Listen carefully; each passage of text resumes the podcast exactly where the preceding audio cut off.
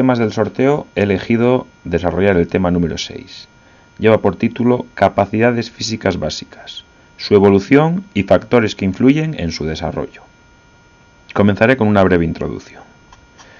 Suele denominarse preparación física del deportista a la educación de sus cualidades físicas, las cuales se manifiestan en las aptitudes motoras, indispensables en el deporte. Las capacidades o cualidades físicas básicas son uno de los puntos de partida de todo movimiento. Son componentes fundamentales de la condición o aptitud física y son factibles de medida, entrenamiento y mejora. Las capacidades físicas básicas pueden ser motrices o condicionantes, fuerza, resistencia, velocidad y flexibilidad o movilidad, que forman el contenido específico de la preparación física, también perceptivo-motrices o coordinativas, que son coordinación y equilibrio, que inciden en el aspecto físico y técnico de cualquier deporte, y una resultante, que es la agilidad, que está influida por las anteriores. Durante el último ciclo de la educación primaria, y pese a que el bloque de contenidos de condición física como propuesta específica no se inicia hasta la, enseñanza secundaria, debe empezarse una familiarización a partir del bloque de habilidades y destrezas, con aquellos aspectos básicos que pongan en contacto al sujeto con los temas de acondicionamiento físico. En el desarrollo de este tema nos vamos a referir a las capacidades motrices, puesto que las perceptivo-motrices corresponden a otro tema. Comenzamos con la fuerza. Concepto y definición. Todas las, las actividades motrices tienen un factor fuerza, y en todas hace falta en mayor o menor medida, ya que precisan de una contracción muscular y por lo tanto un nivel de fuerza. La podemos definir como la capacidad física que nos permite, mediante acciones musculares, vencer una resistencia u oponerse a ella, y en algunos casos crear la tensión suficiente para intentarlo. También se puede definir como la capacidad de la contracción muscular de vencer, hacer presión o aguantar una resistencia. Clasificación y tipos de fuerza. Existen varias clasificaciones. Así, según sea la magnitud de la masa y la celeridad con que se desplaza, hablamos de fuerza absoluta, que sería el 100% de la fuerza, el valor máximo de tensión intramuscular que podemos desarrollar en situaciones extremas. Fuerza máxima es la mayor fuerza que se puede hacer mediante una contracción voluntaria. Tiene dos subtipos, estática y dinámica. La estática es contra una resistencia insalvable, por ejemplo, empujar una pared. Y en la dinámica, la cantidad mayor de fuerza consecuente con la realización del gesto motriz, por ejemplo, un levantamiento de pesas. La fuerza máxima es el aproximadamente el 65% de la absoluta, y el 35% restante se denominan reservas autónomas protegidas y se utilizan rara vez. También tenemos fuerza relativa, que es el cociente entre la fuerza absoluta y el peso del individuo. Fuerza-velocidad, que es la capacidad del individuo para vencer resistencias o generar tensión a alta velocidad, por ejemplo, en saltos, lanzamientos y salidas de velocidad. Y fuerza-resistencia, que es la capacidad del individuo para oponerse a la fatiga en situaciones de fuerza de larga duración, por ejemplo, los remeros, los yudokas, etc. Según la clase de ejercicios aplicados, tendremos Fuerza general o fuerza dirigida o local. La general se desarrolla a través de ejercicios globales, no específicos, y su objetivo suele ser un buen acondicionamiento físico general. Y por contra, la dirigida local es desarrollada por músculos implicados en movimientos o acciones técnicas. En cuanto a su evolución y desarrollo, el factor fuerza se desarrolla continuamente durante el periodo de crecimiento y alcanza el máximo nivel durante la tercera década de vida. Hasta los 13 años, el incremento de la fuerza es progresivo y lento. A partir de ahí, la fuerza aumenta rápidamente, al hacerlo también el volumen corporal y el tejido muscular. Alcanza su máximo a los 28 o 30 años, decreciendo luego un 1% cada año. Las diferencias de fuerza entre los sexos aparecen en la pubertad, aumentando considerablemente a partir de aquí, debido al mayor tejido adiposo de la mujer y al mayor número de fibras musculares del hombre. El trabajo sistemático de fuerza, con ejercicios específicos, no es recomendable antes de los 16 o 17 años. Veamos ahora algunos métodos de trabajo de la fuerza en educación primaria.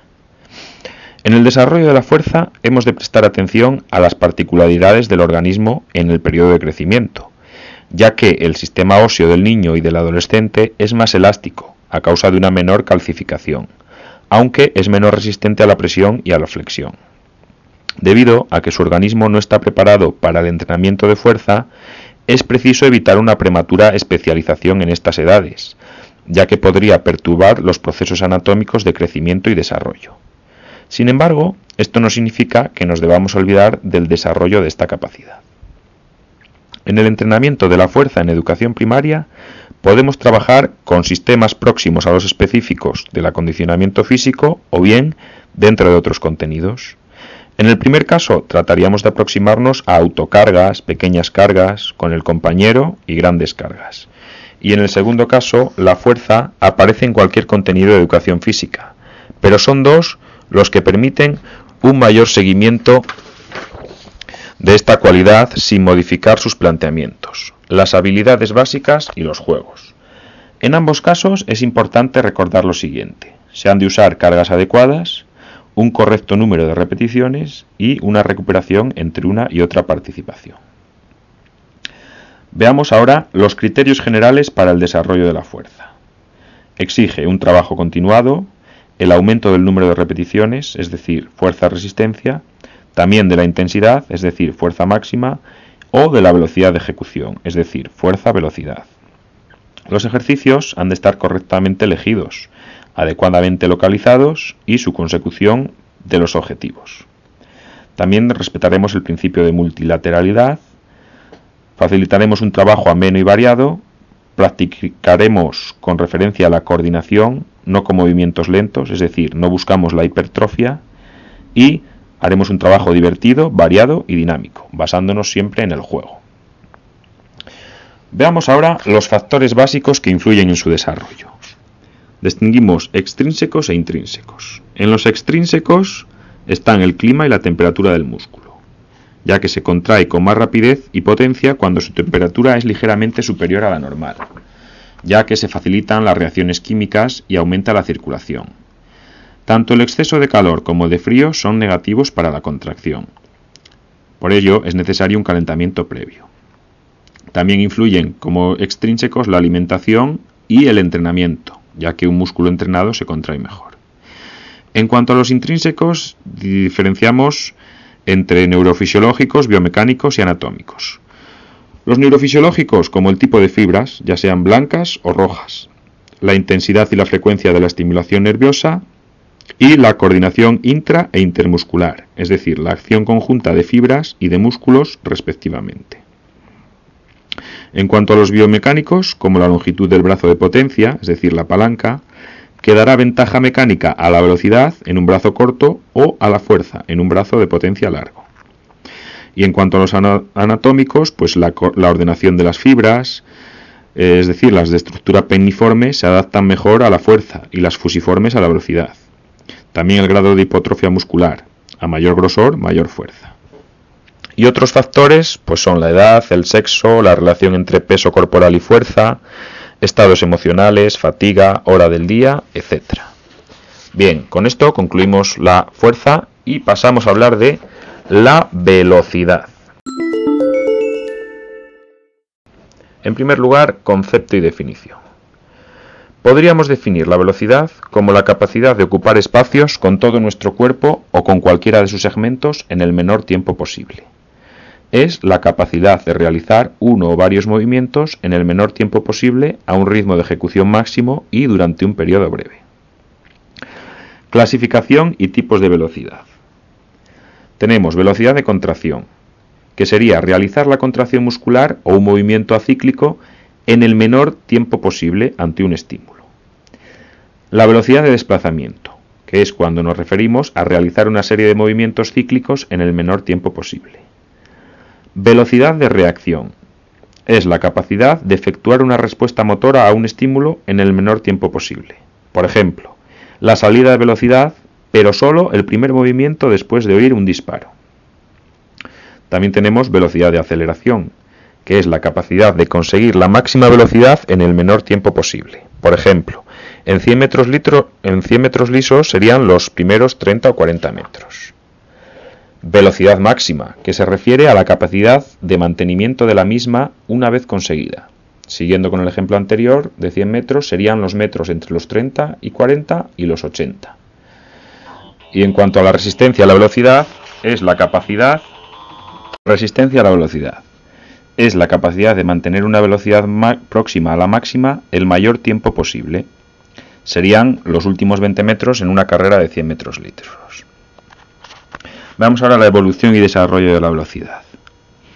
Es una capacidad ligada al sistema nervioso, por lo que su evolución irá ligada a la de los factores neurofisiológicos. Para el desarrollo de la velocidad pura hay que tener en cuenta una serie de parámetros que han de cumplirse, y son estos. Los movimientos deben realizarse siempre a la máxima velocidad, de lo contrario el estímulo será insuficiente.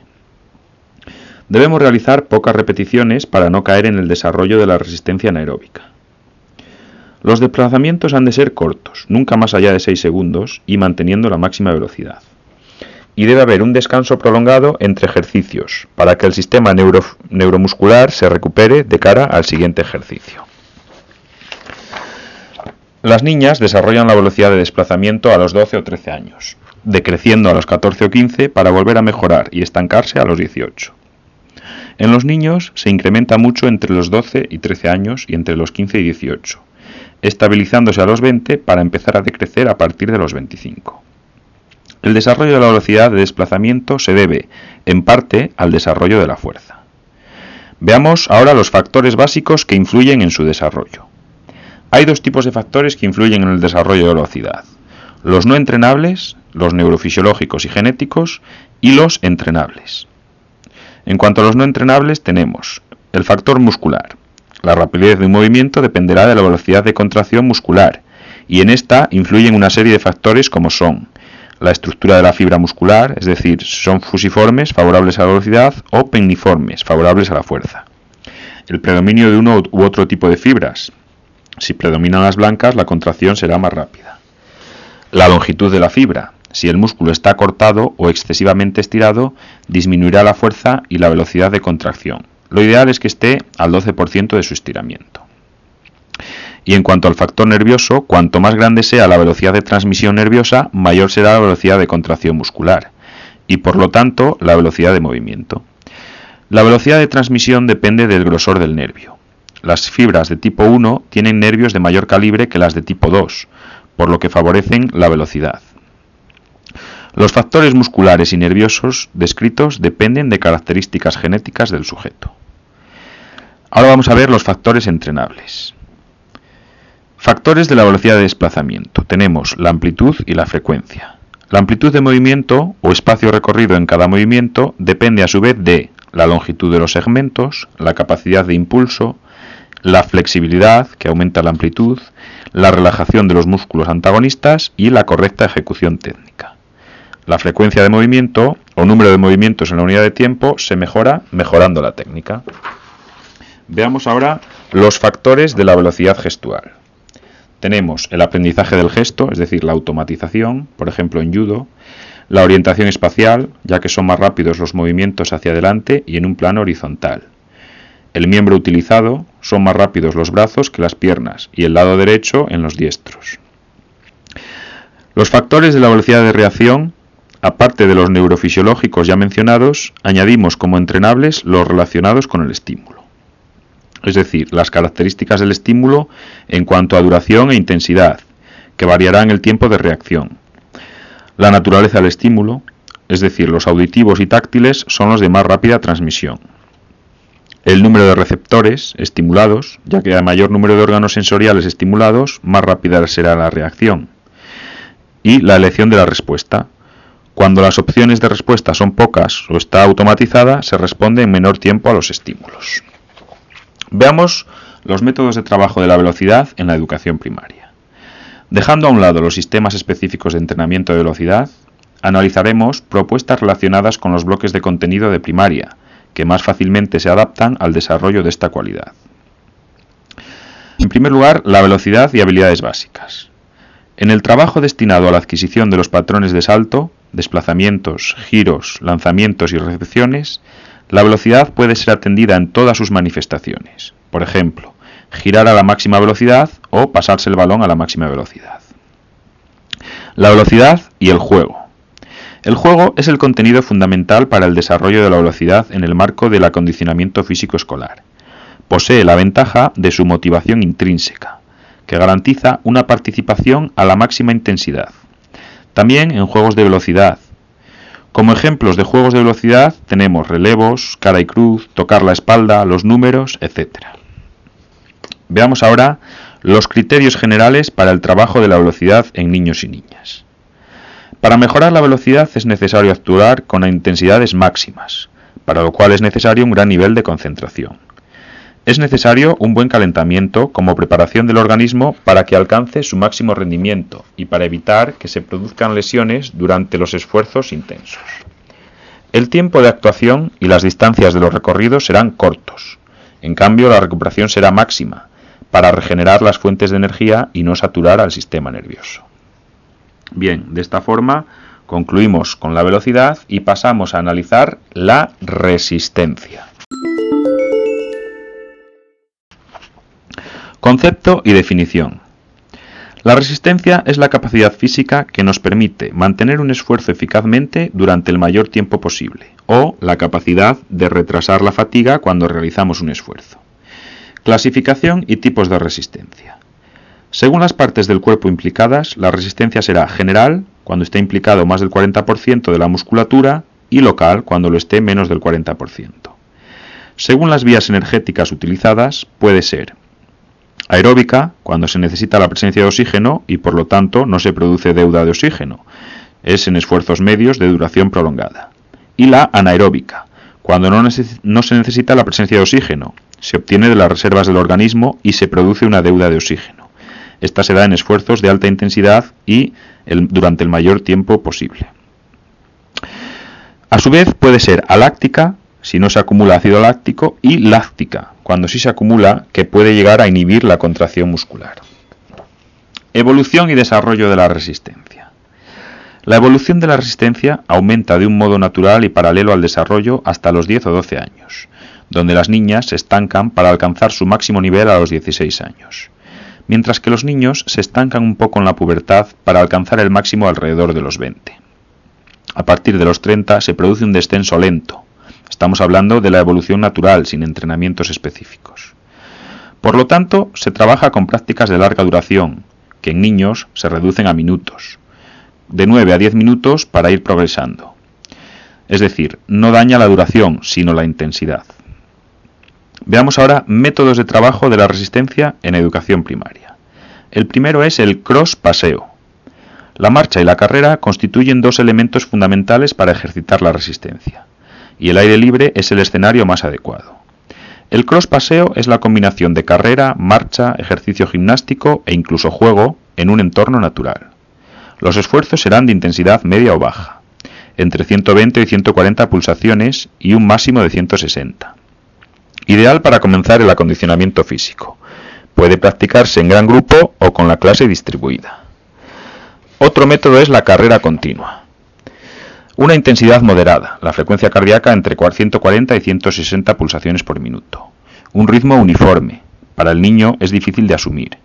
Un terreno blando y llano y un tiempo de práctica que depende del nivel de adaptación del sujeto y de su edad.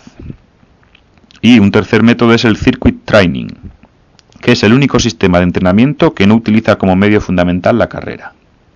Consiste en disponer un número variable de postas que cada sujeto deberá recorrer. Originalmente se dirige a la resistencia anaeróbica, pero puede destinarse a mejorar otras cualidades. La carga será individualizada y ajustada a los objetivos. Es un recurso muy aplicable, ya que es apto para cualquier edad y puede organizarse individualmente en parejas o en pequeños grupos. Antes de utilizar el circuito, los participantes responden a un test para estimar el máximo de repeticiones posibles. Después, durante cada sesión de trabajo, se completarán otros se completarán dos o tres series de la mitad del máximo de repeticiones. La transición entre ejercicios se lleva a cabo andando o trotando, sin pausa completa. Una vez completada la serie, se conceden tres o cinco minutos de recuperación hasta la siguiente. Contenidos que pueden contribuir al desarrollo de la resistencia.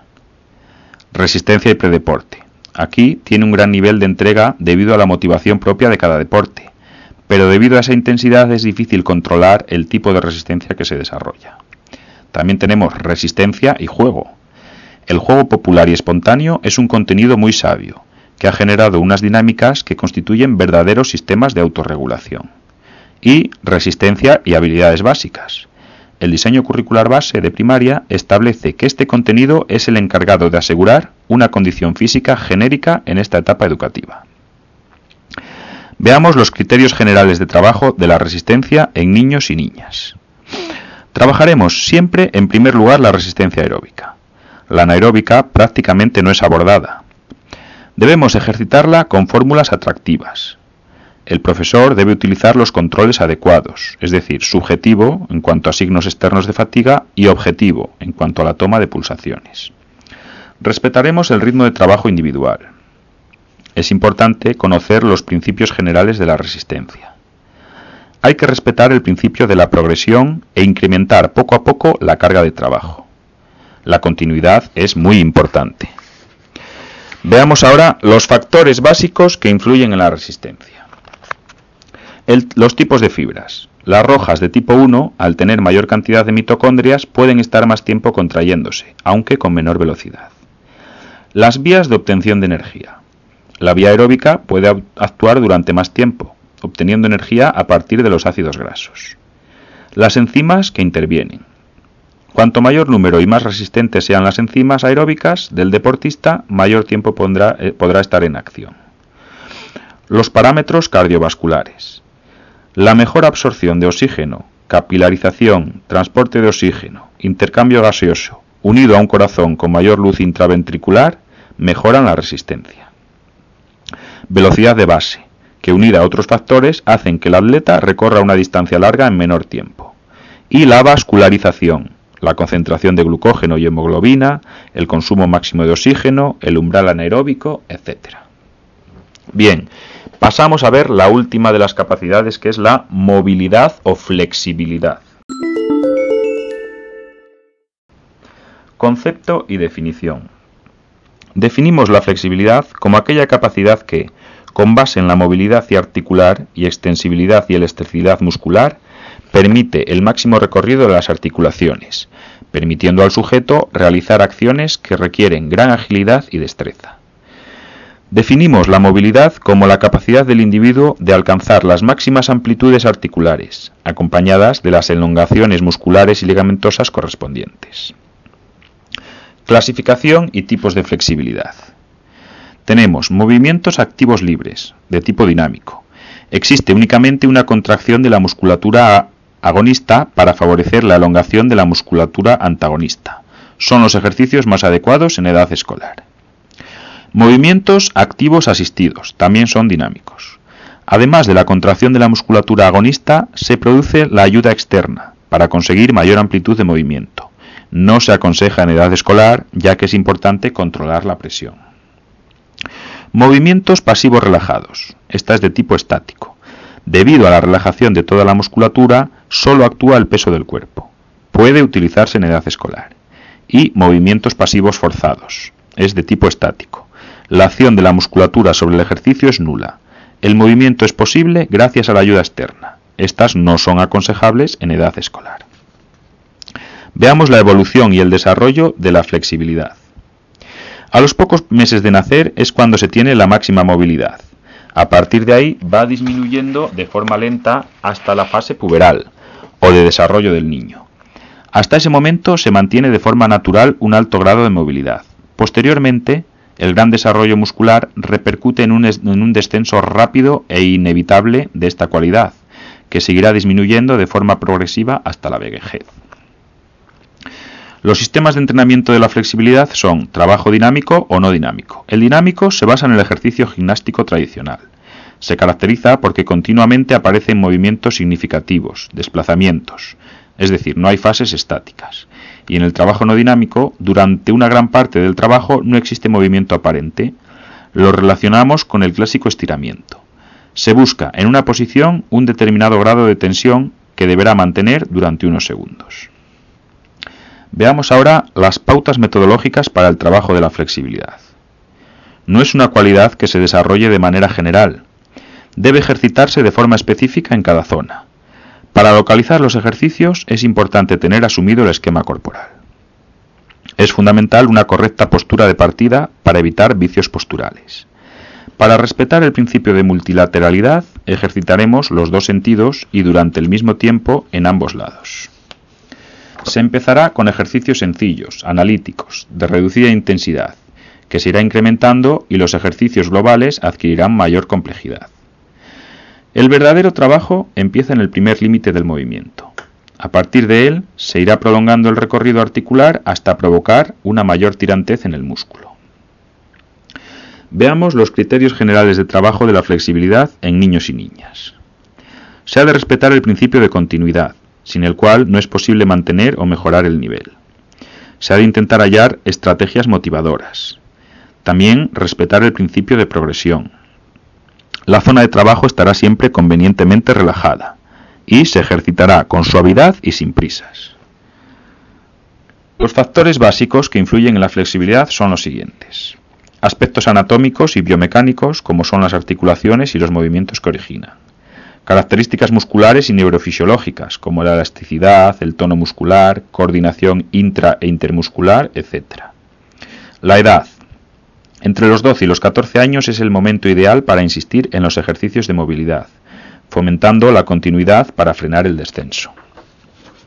También el estado psíquico, ya que el nivel de activación, la motivación, etc. influyen.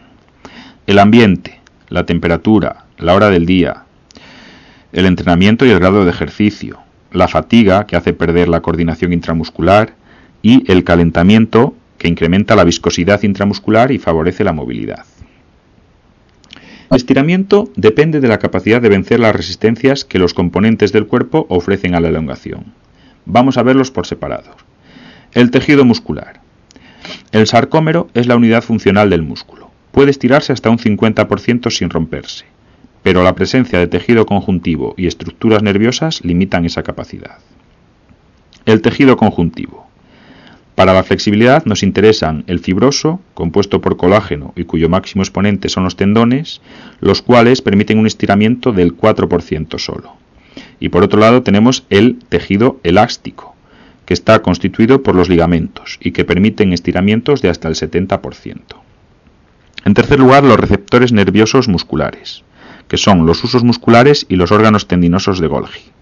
Una extensión muscular brusca o una excesiva tensión tendinosa los estimulan e inhiben el gesto.